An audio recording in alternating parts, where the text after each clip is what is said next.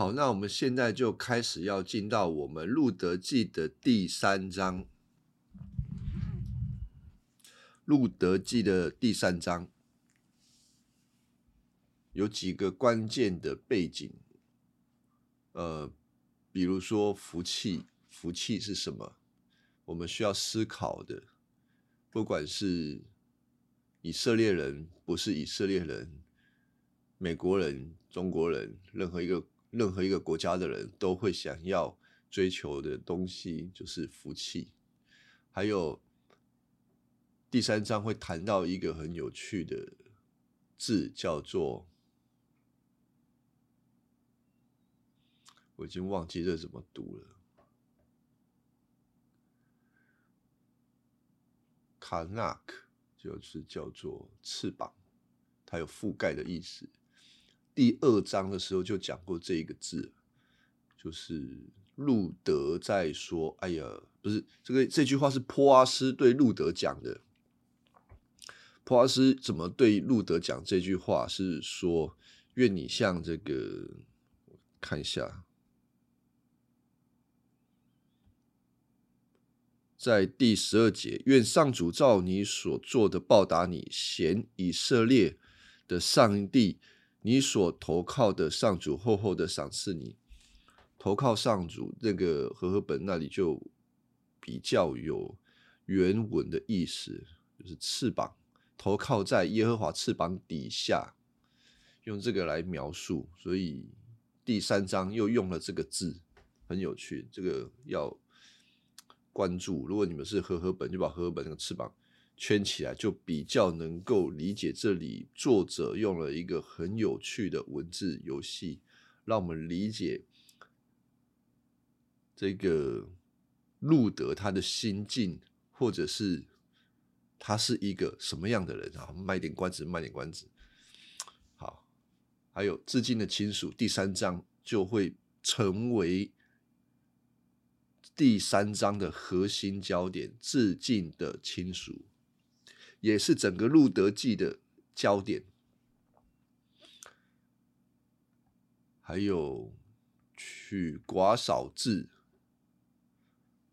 这个在经文里面再来解释好了。取寡嫂制，还有普阿斯的责任等等，《路德记》吼看起来很简单，就是一个外国的外国的媳妇跑回来这个。以色列这个国家，它所发生的一些事情，然后最后上帝祝福了路德，当然也祝福了拿厄米。看起来很简单，可是它其实有很丰富的文学呃内涵在里头，尤其是前面两章已经有了一个铺垫，在第三章的时候。就直接推到整个《路德记》的核心，或者我们讲到了是它的这个高潮，就在这个地方，也是最紧张的地方。如果大家喜欢看剧的话，看到这边应该就是赶快赶快看到下一集是什么，我就会到这里。好，但是圣经不会跑掉，圣经就在这里，只是看我们有没有用心去推敲里面的那个里面的内容。好，那我就直接进入第三章。第三章第一节，拿厄米对路德说：“女儿，我必须找个丈夫，替你找个丈夫，好使你有个归宿。”我读路德记的时候，又再一次感觉到这个呃现代中文译本的不够的地方。虽然说现在中文译本它的好处是直接帮你翻译意思，你可以省略掉一些文字上面的推敲，它有这个好处。那有什么坏处嘞？坏处就是，如果作者他有玩一些文字游戏、文文学性的东西，你就抓不到了，你会不知道。有些东西，他因为他已经帮你筛选过了，他已经用意识，所以你就没有办法去看一些更细的东西。那我必须要在这里找一下这个和合本。和本第一节哈，他说：“女儿啊，我必须替你找个丈夫，好使你有个归宿。归宿其实是在第一章已经讲过了，然后。”为什么现在我们就得去想为什么？为什么替女儿找归宿这件事情那么的重要？对拿二米而言，对路德还不一定很重要啊，因为路德还他还没有想到这些事情啊，或者路德有想过，但是他还觉得哎，这个可能比较次要。但是拿二米在这边就提出了一个。他认为很重要的事情，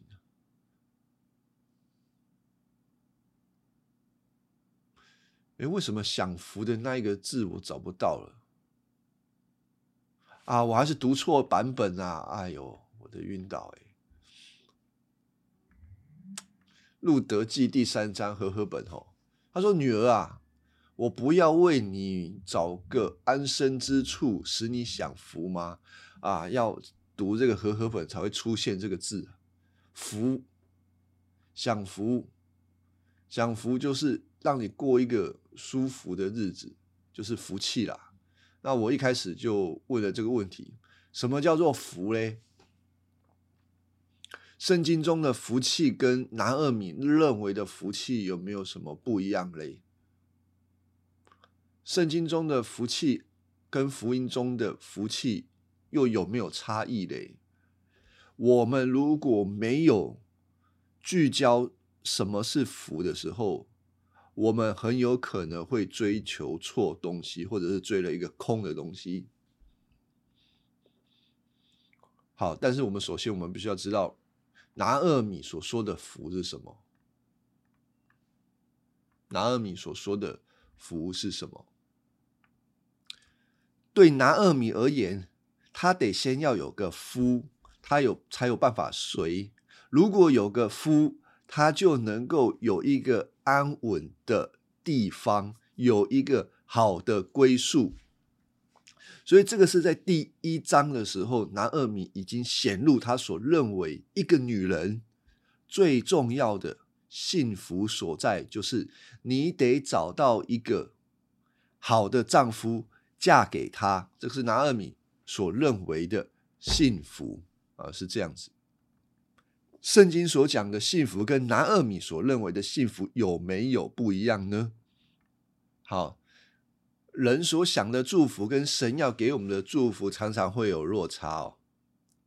人所想的祝福只会专注于他想要的那一样，好，那一样，那一样是什么呢？对拿二米而言，就是一个美满的家庭啊。在他的那个生命的价值里面，就是你找到一个好的归宿，平稳的家庭生活，就是这一生当中的幸福。那有一些人不像拿二米啊，他们可能会认为说啊，我要的幸福就是有一个稳定的工作啊，如果我有这个稳定的工作，我就能够过一个平稳，然后不受约制的人生啊，这是他所认为的幸福。啊，有些人问也也也没有那么感觉起来，好像没有那么肤浅呐。我说，哎，没有，我最想要的幸福就是可以生下七个小孩子。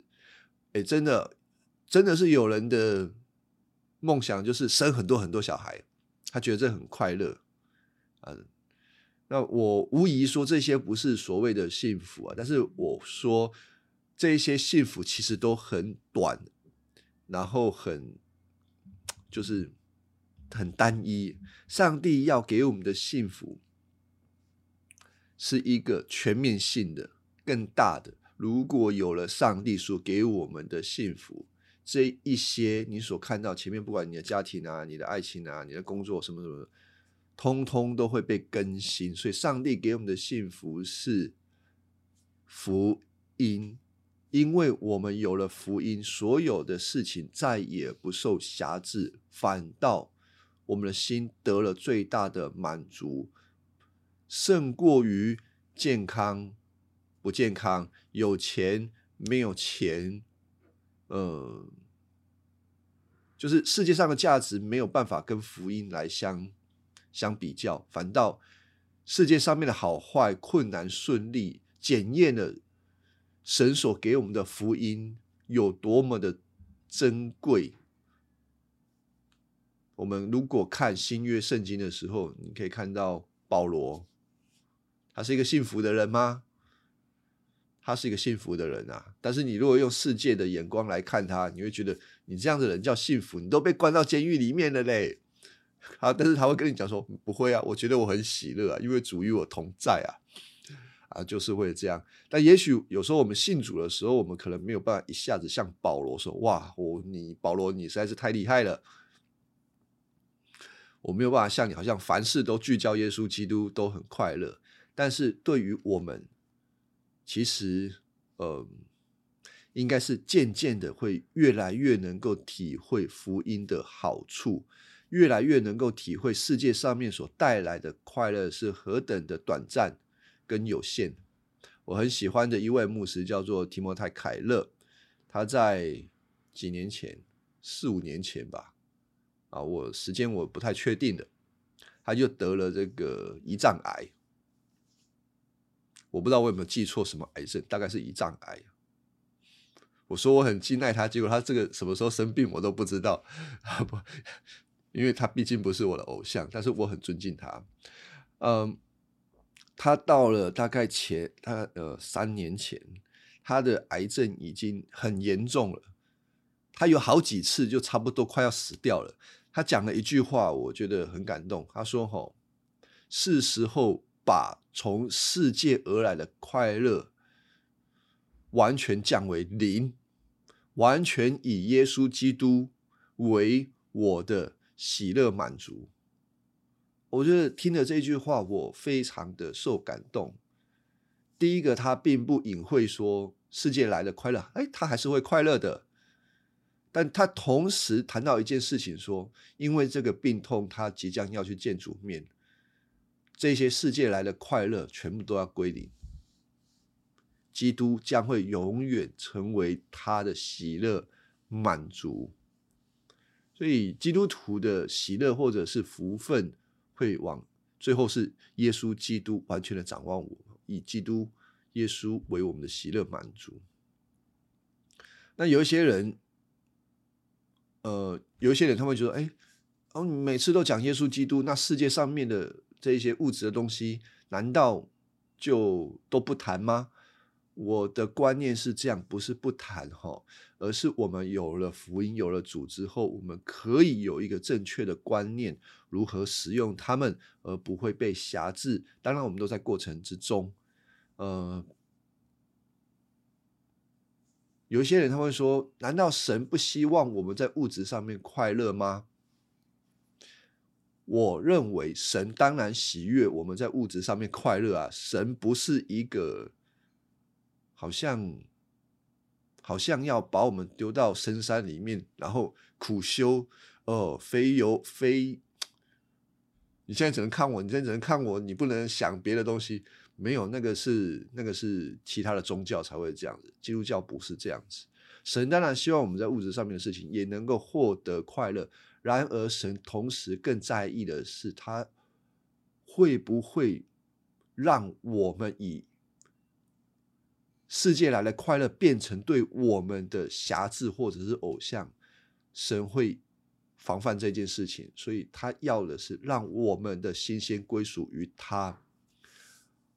然后有一个很重要的观念就是哦，有些人会说啊，那旧约圣经呢？你看亚伯拉罕那么有钱，谁谁谁那么有钱，大卫那么有钱，那个所罗门那么有钱，上帝大大的赐福于他，所以基督徒也要像大卫这样这么丰富，什么那么丰富？我我并不倾向。这么解释圣经说，因为神恩待亚伯拉罕、大卫这一些人，所以他也应当在物质上面让基督徒像那一些。我完全不接受这样子的神学，为什么呢？因为在地上所有的丰富的物质上面的祝福，我现在指的是圣经里面这些丰富的祝福到了新约之后，你看它一个一个不见，越来越少，越来越少，越来越低。为了是什么？要我们聚焦在耶稣基督上面，而不是聚焦在这些物质事情上面。所以没有一个圣经可以佐证说，基督徒会变得像亚伯拉罕那样子丰富。我认为这个是这个是成功神学，没有这件事情。但是我并不否定神会使用，神会让某一些基督徒很丰富，在这些获财的能力上面很有能力。当然是的，我们并不避讳这一些事情，而是我们要有一个比较呃完整的眼光去看待这一件事情。首要的是耶稣基督，而在物质上面的神是按照他自己的乐意给予我们。好，回到路德记的第三章这个地方。拿厄米他的心想到的祝福就是找一个男人去嫁，包括了第一章的时候，他赶两个儿媳妇回去的时候，也是叫他们：你们回去找你们的丈夫去嫁一嫁，你们就下半辈子就没事了，下半辈子你就可以好好过了。与此同时，我们可以知道，拿厄米其实对上帝的事情、属灵的事情很。他就很不懂啊，他很不懂神。可是拿厄米他已经渐渐的领受了上帝所给他的恩典，上帝恩待他。第二章我们看到上帝恩待他，第一章上帝恩待他。虽然上帝恩待他，但是他对上帝的事情还是没有到很认识。继续看第二第二节，这个他说：“哈，波阿斯是我们的亲族，记得吗？”他对路德说：“记得吗？波阿斯是我的亲族。”我之前已经讲过你了。之前是在比较早的时候开始收大麦的时候，他有跟这个路德说：“哦，波阿斯是我们的亲族。”可是仅此于此。而这个亲族到底背后有什么关系呢？就是一个有买赎权的关系。那整个路德记在讲亲族的时候，作者用了两个字来讲亲族。一个叫做亲族啊，嗯，就是很很一般的、很口语的亲戚啦，啊，就是亲戚。另外一个是比较有这一种呃神学意味的，叫做致敬的亲属。原文叫做 “goel”，就是致敬的亲属，有买赎权的亲属。而三章二节这个地方。拿二米对他说：“我是不是要给你找一个归宿啊？你知道波阿斯是我们亲族吗？讲的是一般的亲族。你如果看哦，我我我我，如果是看和现代中文译本，它就是用用哪两个字？用亲族，一个用亲族，一个用致敬的亲属来分。那和合本呢？”和本是亲族第二章，哎，第三章第二节亲族。那另外一个致敬的亲属，就是致敬的亲属，在三章二十节致敬的亲属，这两个字要分开来看。你你看这个好像很微小啊，很微小的差异，但是却暴露出拿二米的心。啊，我讲到核心的时候，你就觉得很痛苦。那个痛苦是啊，等下你们慢慢、慢慢理解这三个人。好，来，我们来看第三节哈。第三节，他说：“听我说，这个婆婆跟这个路德说，听我说，今天晚上哦，波阿斯会在河场上卖塞麦子。”然后呢，你去洗澡，擦点香水，穿上最好的衣服，然后到河场去。但是不要让他知道你在哪里。等他吃完了、喝够了，看准他躺的地方，他睡着了，你就去掀开他的被子，躺在他的脚边，他会告诉你你该做什么。啊，路德就说：“好，你说什么我就做什么。”先讲拿二米到底要让路德做什么事？如果你们看这个经文这一段，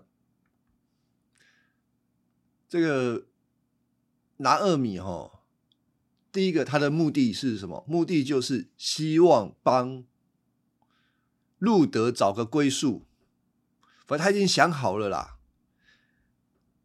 坡阿斯是大户人家，是高富帅，到底帅不帅我不知道。反正对拿二米而言，就是嫁给坡阿斯，路德的下半辈子就没问题了。好，那要用什么办法呢？有什么办法让路德嫁给坡阿斯呢？如果路德直接去跟。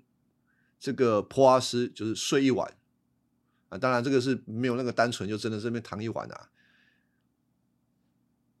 直接说圆房就好了啦。然后，如果事情这样子发生的话，坡阿斯就必须要负责任啊，负了责任，路德就能够嫁给这个坡阿斯。那有些人会说没有啦，是这样子吗？啊，他们只是在那边聊天啊。拜托，你看这个拿尔米的描述像是这样子吗？他就叫他洗澡、换衣服，换什么衣服嘞？可能是换一个比较一般的衣服啊。我看到有一些呃注释书在这边讲到的是。很有可能路德本来穿的衣服是一个寡妇穿的衣服啊，就寡妇穿的衣服。然后呢，叫他换衣服，他的这个换衣服的原文其实就换一般的衣服，告诉人家说你现在不是寡妇了，你现在是自由身，换好衣服，然后去躺在坡阿斯的这个呃脚边。好，然后呢，其实。这个拿二米认为，坡阿斯如果知道路德躺在他脚下的时候，坡阿斯会叫路德做一些事情。可是事情接下来如何发展呢？这个发展，我们继续看下去，才可以更做更多的分析哈。我们来看，好，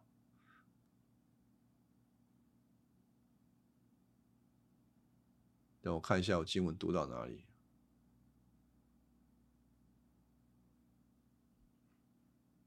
好，第六节，路德就下到场上，他去照。她婆婆的吩咐就这样行了。那波阿斯就吃喝完了，心里畅快，就睡到麦堆旁边去，感觉起来像是一个大老粗一样啊！吃喝完了，开心睡觉。那路德呢，就悄悄的来到他的这个脚上，他的被子那边掀开，躺在那里。到了半夜，那人那人就普阿斯啊，翻身，不料有女子躺在他脚下，他就说。你是谁？那他就回答说：“我是你的婢女路德，求你用你的衣襟遮盖我，因为我是你一个致敬的亲属。”好，其实哈，我们要先想的一件事情是，现在呃，普阿斯发现有人了，可是，在发现有人之前，拿二米要路德做的事情。他有，他是他会有没有什么风险成分？有的哦。他有没有可能被当作是不三不四的女人？有的哦。因为在那个麦子在收割的时候，有的时候会有一些妓女也出现在那个地方赚钱啊。所以拿二米要路德做了这件事情是有极高的风险，他可能被当做妓女。然后呢，他有可能被认出来。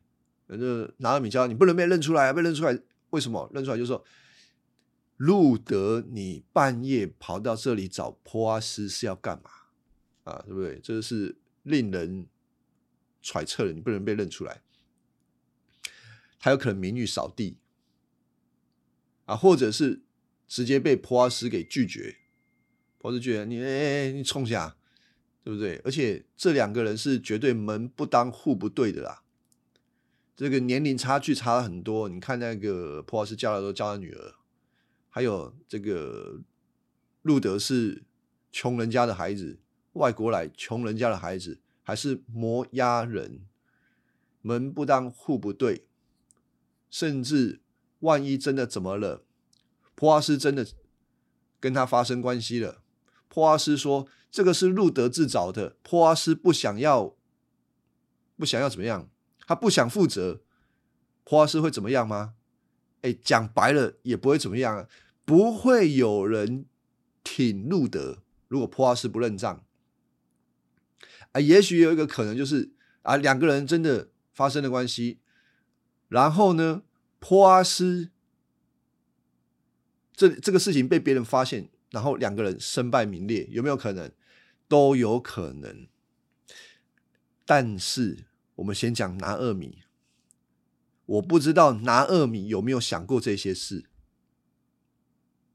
反正拿二米就觉得啊，就是这样子做，他吼就很像是为了目的不择手段，手段是不对的。他的手段是不对的，但是他的动机如何呢？哦，应该说他的目的，他原本他的起心动念如何呢？某种角度来讲，哎，他又是好意哦，他是为了路德，他不是为了他自己，他是为了路德做考量，不是为了他自己。为什么？从哪里看出来？因为我们知道说，哈，整个《路德记》最重要的一件事情在于律法如何被成全。关于《路德记》有两条律法，一个叫做取寡少制。我们看那个关键背景里面有一个叫取寡少制。就是《生命记》的二十五章第五到六节，那个弟兄同居啊，如果一个人死掉没有儿子，人死人的妻子不可以出嫁外人，她的丈夫兄弟要为兄弟尽本分，娶她为妻，与她同房。妇人生长子必归死兄弟的名下，以免他的名在以色列人中被涂抹。好，我用我的话讲一次这一条律法。一个家庭里面，你有哥哥跟弟弟，哥哥的名分是比较重要的。家族当中，哥哥的名分应当被留下来。怎么留呢？就是生下他的小孩子。万一哥哥娶了老婆，没有生孩子，可是哥哥死了，剩下他的老婆，就变成弟弟的嫂嫂嘛。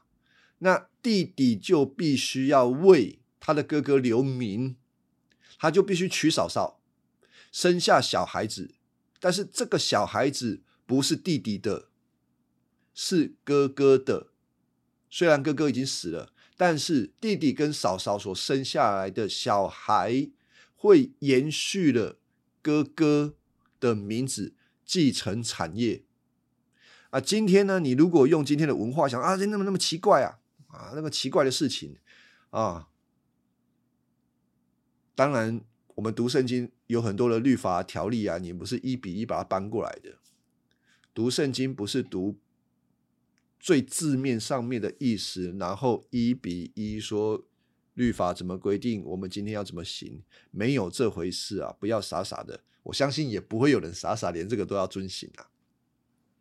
而是我们必须要了解到这个律法它的设下来的意义是什么。我在路德记第一章的时候，我已经提了这个是一个非常非常重要的意义，就是为什么上帝这么在意他的土地要如实的被他所要的民族家族里面的人不断的继承下去。有一个最重要的因素就是，那个是耶和华的产业，耶和华所赐的地业。土地的产业，给他就是要给他，不能够离散，不能够散掉。即便你中间吼可能有买卖跑来跑去，但终究一定会跑回来，因为喜年的时候全部都要归还。从社会的角度，社会会得到平稳，不会有永远的穷人。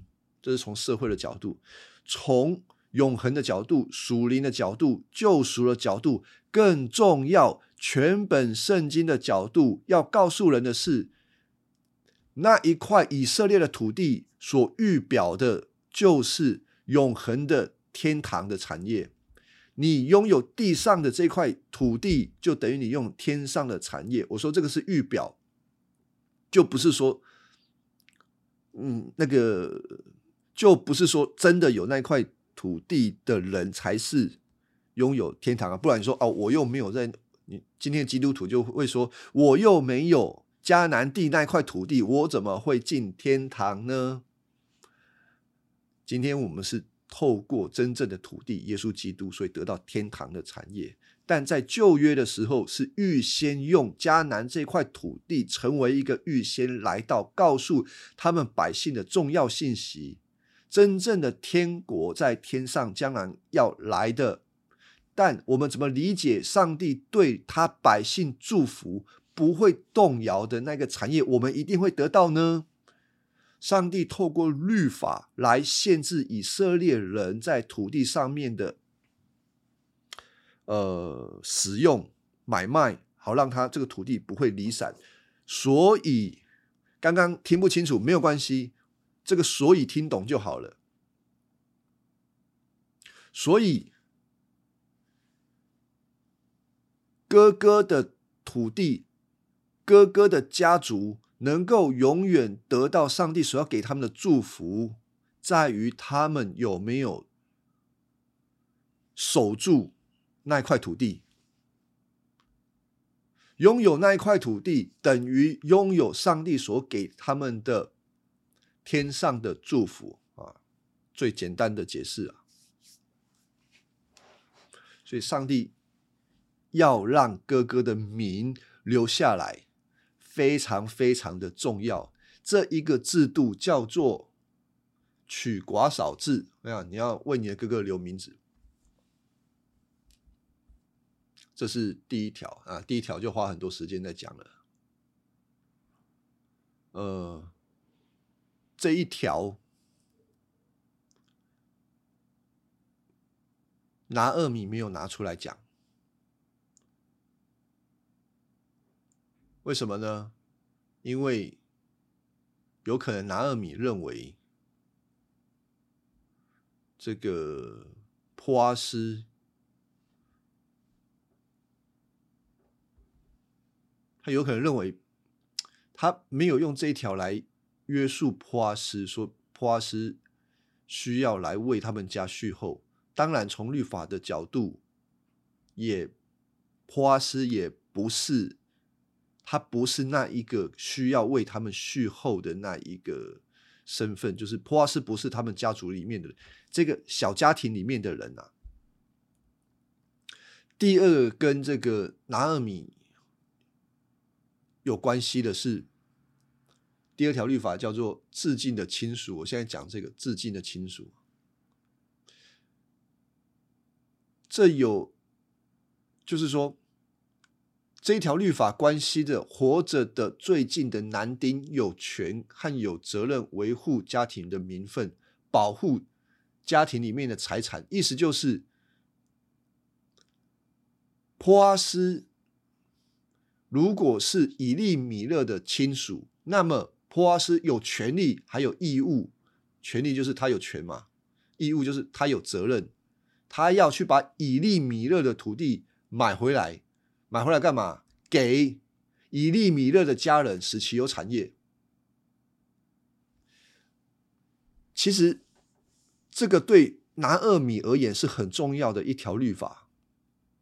怎样重要？今天如果我们站在呃那个拿二米的角度。他如果想要继续的生活下去，他需要找到长期饭碗。哦，大家注意听哦，拿二米，因为有路德，路德捡了不少的大麦、小麦，回到家，他可以过一阵子的生活，对吧？大麦、小麦会吃完，吃完之后呢，该怎么办？不知道怎么办。拿二米会不会忧愁？拿二米有可能忧愁。那他要如何解决他生活上面的困难？如果他知道他有一个至近的亲属是坡阿斯这么有钱的大地主。那就请这个致敬的亲属帮他的先生以利米勒卖掉的土地赎回来，使这个家庭里面再次有土地。拿二米可以靠着这块土地继续生养下去。就算拿二米不亲自的耕种，他可以租，把土地租下去。他的生活家计就没有问题了。这个计策，拿二米有没有想过？我认为他一定想过，不然他看到、听到坡阿斯的时候，他不会马上说：“这是我致敬的亲属，就是他先生致敬的亲属。”他肯定有想过啊。那为什么他不做这件事情？反倒？他对路德说：“他只是，他是我们的亲戚。你换了衣服去跟他睡觉，你可以得到幸福。”拿二米，他到底在想些什么？他为什么做这件事情？大家想得出来吗？对拿二米而言，如果拿二米他顾虑的是他自己，他可以请人请路德去找坡阿斯说：“请你帮我们家把这个一粒米勒的土地买回来给我们，因为普阿斯有责任，他得这么做。”拿二米却没有，他叫。路德说：“你去跟他睡觉。如果路德跟普阿斯睡觉成功的话，普阿斯负责任，路德得到终身的幸福。那拿尔米呢？他怎么办？他没怎么办啊。”我跟大家讲哦，这个叫做牺牲。有时候你你看得出来，这个对拿二米而言是一个两个决两个选择的衡量。他要顾他自己，还是要顾路德？他如果要顾顾自己，就是请普阿斯来买土地，买回来。但对一般人而言，通常这是一个吃力不好、不讨好的工作。他宁可不进行这样子的事情，他要路德说：“你去跟普阿斯发生关系，你就不用顾我。”很奇怪吧？为什么拿尔米会做这样子的决定？难道没有两全其美的办法吗？拿二米想不出来，他想过了，他已经是一个老太婆了，他管不了那么多。他现在能够做的就是保路德有下半辈子的幸福，这叫牺牲。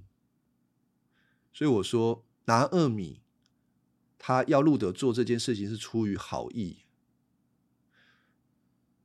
出于好意，你看出他的牺牲，但却一点都没有智慧。他不是在信靠神，他对耶和华这位上帝的理解还不够，或者说他还是按照自己的方法在做生活上面的决定。虽然很感人，但我们不能够就这样子赞同拿二米的做法。另外一方面，我们要想，为什么拿二米不会认为上帝会有一个两全其美的办法呢？因为他对上帝的认识还不够，所以他只能够找出自己认为有用的方法。好，再来是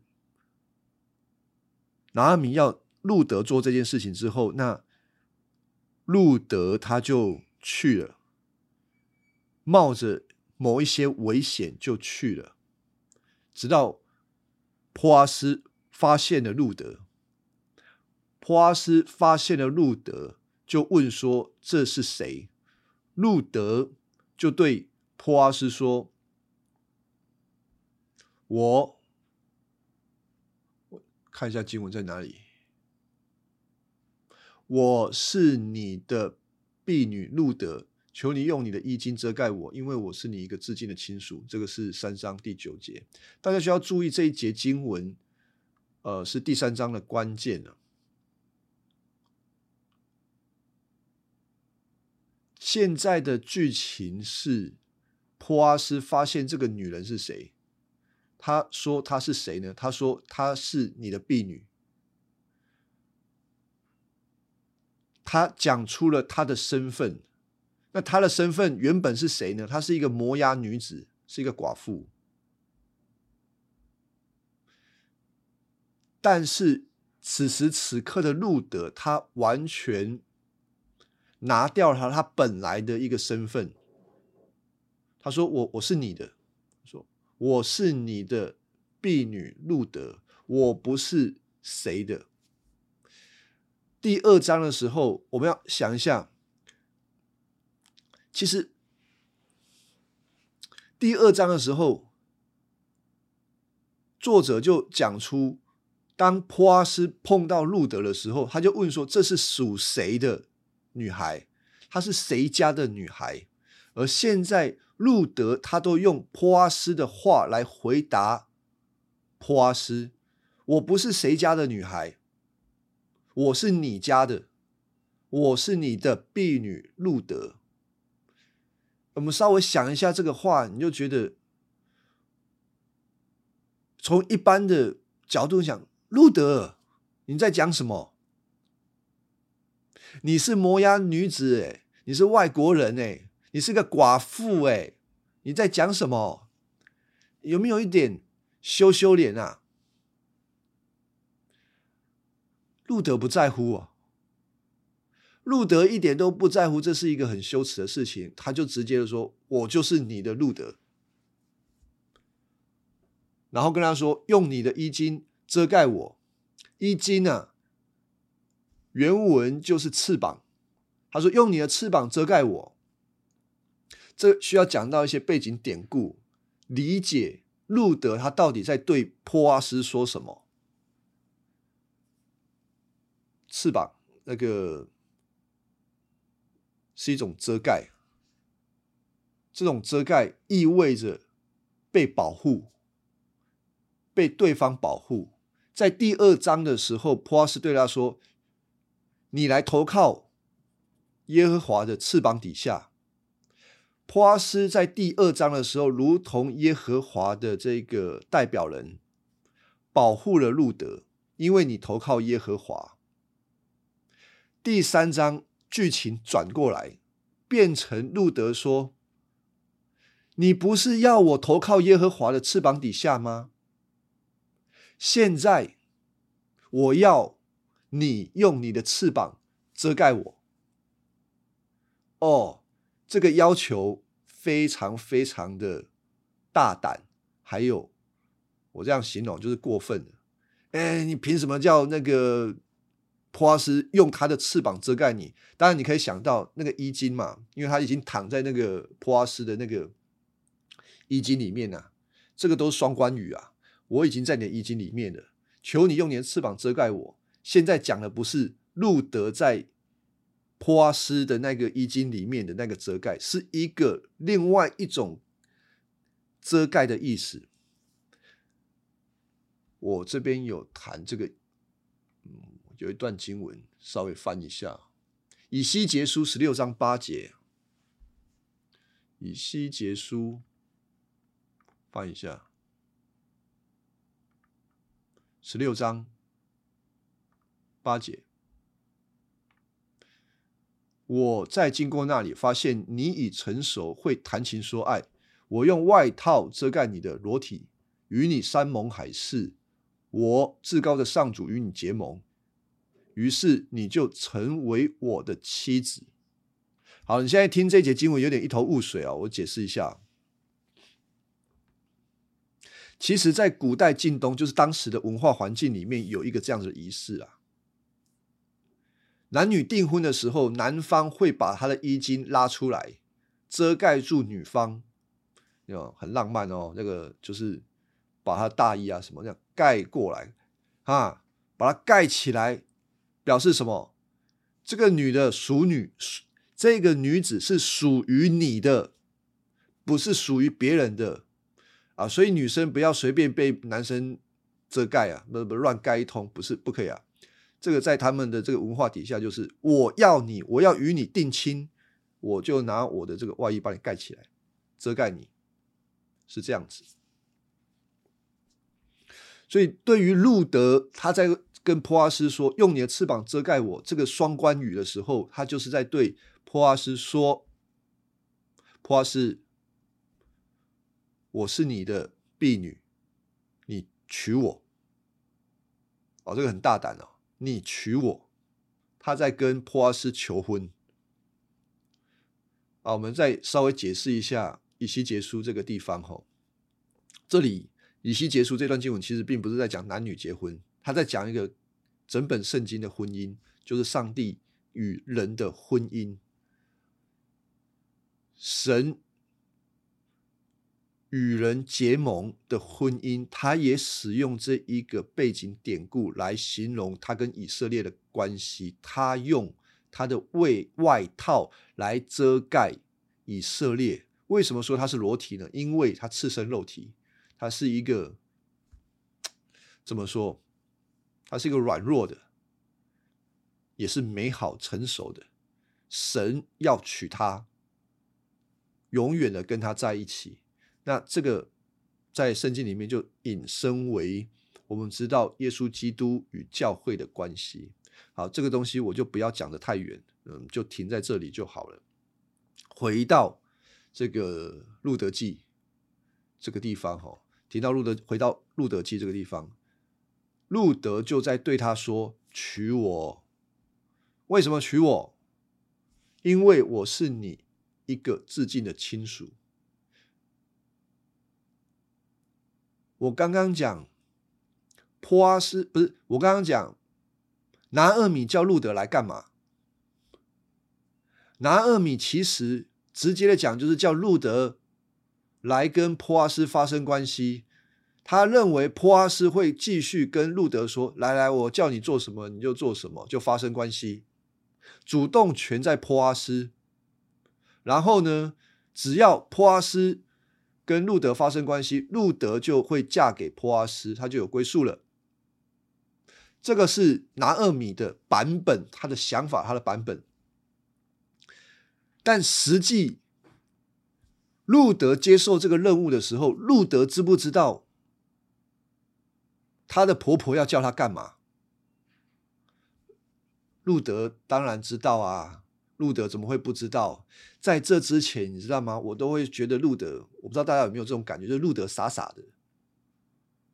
他的个性吼是傻直傻直的，傻直啊！又他不那个傻是就是人家叫他做什么就做什么，他的婆婆叫他做什么就做什么。啊，不一定哦。他并不是婆婆叫他做什么就做什么，他应该是说择善固执。他认为好的、对的，他就傻傻的一直做。第一章的时候，她忍无法忍心看她的婆婆孤独回家，她不顾她婆婆的安危。啊，她不顾她婆婆对她的这个劝告，就是要跟她跟到底。所以路德他其实不是很听话的哈，他有他听话的地方，但是他有他的主见，而且他一决定，没有人可以改变他，然后他会执行到底。所以我说他傻子傻子，那包括了他听他婆婆说，你去跟那个婆老师睡觉，他也去了。你如果聪明一点女孩，你想说。哎，婆婆，你到底是在想什么？你马你也帮帮忙，你觉得这个事情能成吗？你难道不知道这些事情是有风险的吗？万一万一普阿斯拒绝我怎么办？万一普阿斯发生关系之后他不理我，然后就说：“哎，那是那那个摩押的女子诱惑我，你知道我会身败名裂吗？”你要知道摩押。他们的历史就是罗德跟他的女儿，因为罗德喝醉酒，然后女儿跟他发生关系，以至于生下摩押这个民族。现在婆婆啊，你要我做我祖宗所做坏的事情、坏名声的事情，万一被抓到，开玩笑，动点脑筋。不要做这个事，但是路德竟然答应，所以他好像傻傻的哦。但是路德真的傻吗？路德不傻哎，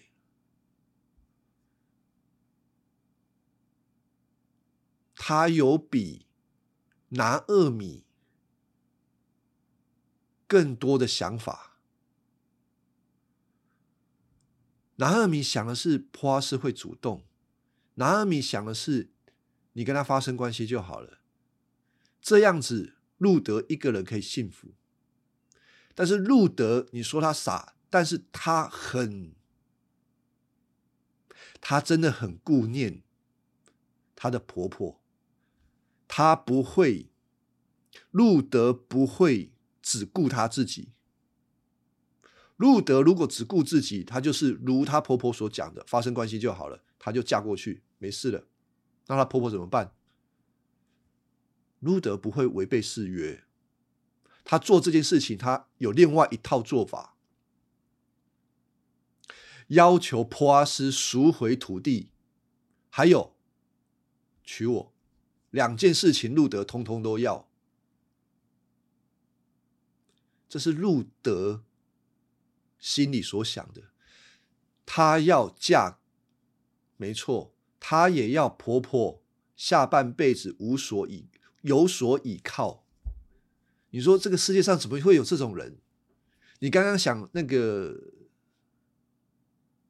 你刚刚想那个拿二米已经很难得了，虽然是做笨的事情，可是他愿意牺牲成全路德。路德想的表面上是顺服拿二米，但实际上他想的比拿二米还要周延。他要他自己好，他也要他的婆婆好，所以他提出了这个要求，跟这个普阿斯说：“娶我，还有赎土地。”路德有没有考虑一件事情？听婆婆的话，成功率比较高，还是按照她的诉求，成功率比较高？哎，应该不是说成功率比较高，应该说哪一个比较可能失败啊？哪一个比较可能失败？直接跟普阿斯发生关系比较容易失败，还是叫普阿斯娶她，然后再赎土地，哪一个比较容易失败？当然是后者，当然是要求普阿斯娶她，然后又要赎土地。你知道赎土地这件事情对普阿斯而言有多亏吗？那个多亏，我应该是后面我再讲。反正是这是一个超亏的很亏很亏的抉择，才会做路德提出来的诉求。但是路德就是不管他的，他这一个人有一种择善固执，讲不通，你跟他讲不通，他要做，他就是要做。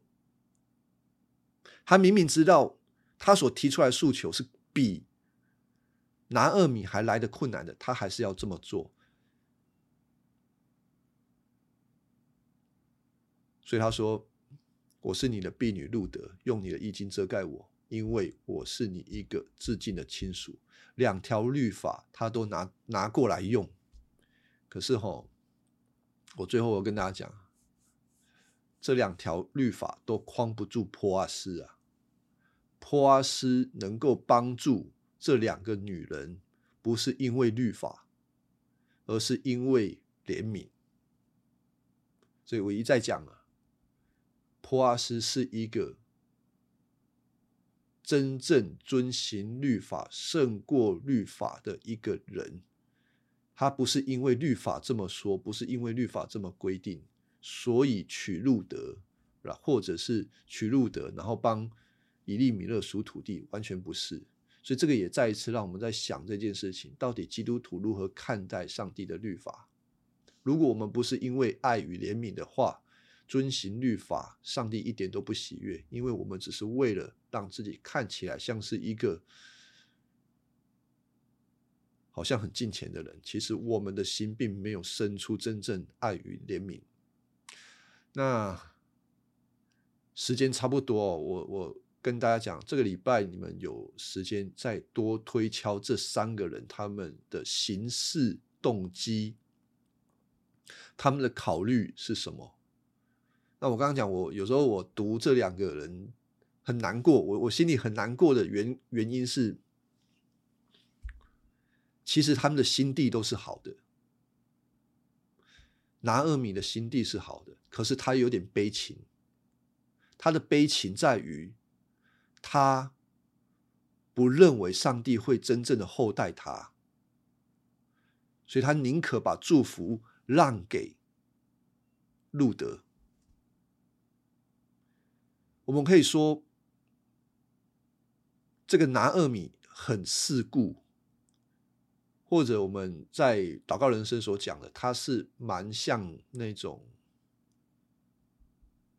哦，应该不能这样讲，就是有点世故，还是我我看多了，我知道这个事情该怎么做，我有我自己的一套社会法则。但是人往往，你越懂社会法则，你就越不容易让事情交由耶和华上帝来做。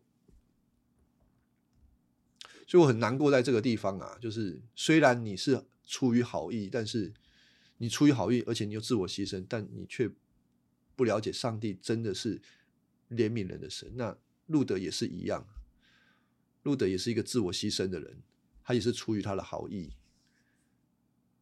他跟。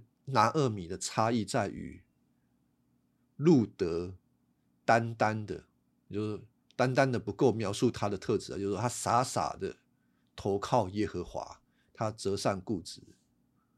上帝最后不是用他的方法，不是用这两个女人的方法，而是用一个更好的方法去帮助这两个人。这也让我们看到，神是一位超然的神。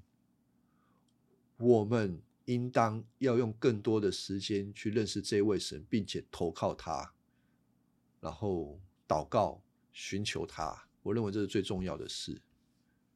好，